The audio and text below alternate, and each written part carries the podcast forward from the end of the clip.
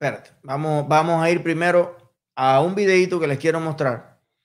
Y es que, eh, para que ustedes vean, ¿no? Estamos ahora todos los cubanos, a tremendo ánimo, tremenda. Ustedes han visto, eh, le ha pasado, que hay una fiesta y está todo el mundo pasándola bien, divirtiéndose, y unos saltan para la piscina y otros están moviendo los chorizos en el barbecue, y otros están hablando de negocio, y otros están hablando de hacer proyectos y hacer cosas, y está todo el mundo bien. Pero hay un pesado. Ustedes han estado en esa situación.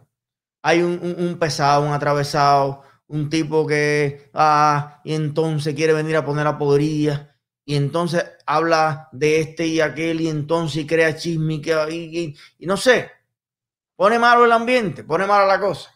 Y la gente dice, caramba, de verdad que si este hombre no viniera a la fiesta, todos estuviéramos happy, ¿no? Bueno, nuestra comunidad está feliz, está inspirada, está cada vez encontrando más caminos para unirse. Esta canción ha sido una inspiración tremenda. Bueno, hay quien no está muy contento.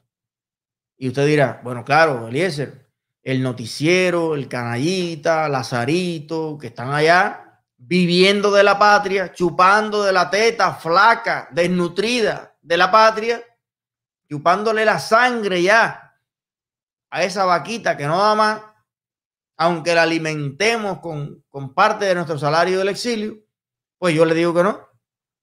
No me refiero al canallita y al lazarito, sino a las versiones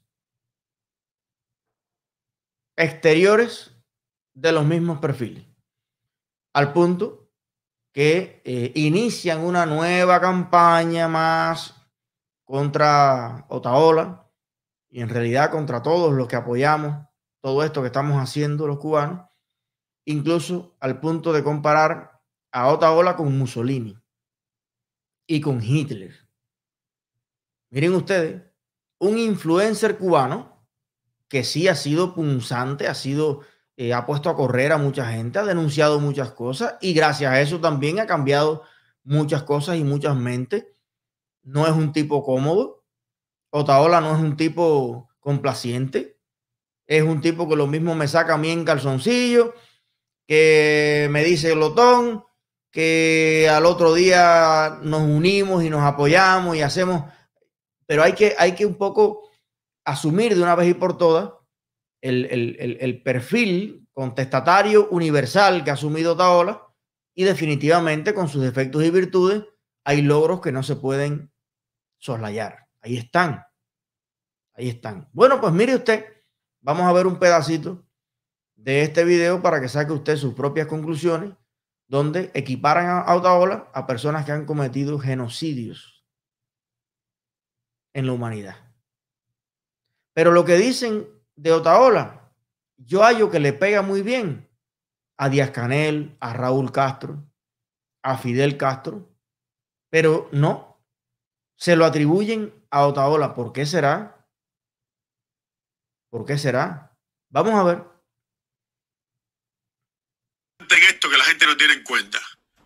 Eh, a Mussolini lo seguía más que a Otaola y lo arrastraron lo arrastraron una semana el cuerpo muerto por toda Italia. Y lo seguían más. Es decir, es un ejemplo, ¿eh? entre los muchos ejemplos que hay de personas a los que han seguido mucho y cuando caen, el día que murió Franco, el, día antes, el discurso, el último discurso que la gente estaba como foca. Y al otro día, ya, ya no, no era nadie. Entonces, hay que tener mucho cuidado porque cuando una persona es así y cae, lo que le tienes que mantenerte hasta el último de tu día, guapo y fajado. Oye, pero están describiendo a los dictadores de Cuba. Están describiendo a los dictadores de Cuba. Mussolini fue un gran dictador. Hitler fue un gran dictador. Gaddafi, el caso que él ponía, lo que era de Libia. O sea, creo no, Gaddafi e, era el dictador de Libia, pero no estoy seguro si le estaba hablando de Libia o de, otro parecido.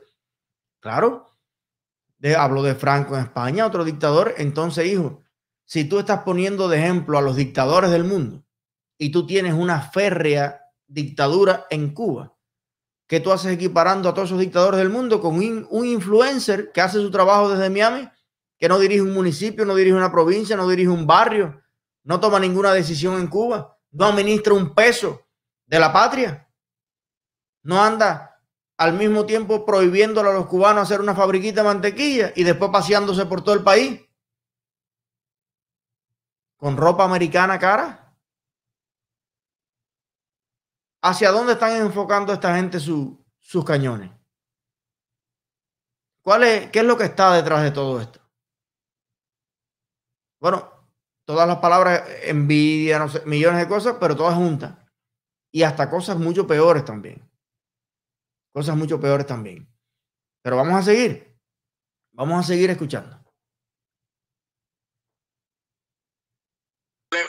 el gran problema que tiene es que la gente que tiene alrededor no es que lo sigan, es que le temen. Y es muy peligroso cuando esa gente que te, que te temió por tanto tiempo, ya a partir de un día no te van a temer más. Ahí es cuando viene el gran problema para este tipo de gente. Están describiendo a Raúl Castro. Eso es lo que le va a pasar a Raúl Castro. Eso es lo que le va a pasar a todos los dictadores del mundo. Y es lo que le ha pasado igual que a los grandes narcotraficantes. La gente le sigue por miedo, por miedo a perder el trabajo. ¿A cuánta gente Otaola ha ido a Cuba a votar de su trabajo?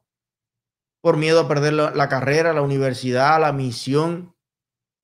¿Tú sabes cuánta gente a mí me escribe todos los días de Cuba y me dice, te apoyo, pero no pongo nada en las redes por miedo? Personas que trabajan incluso en instituciones a altísimos niveles.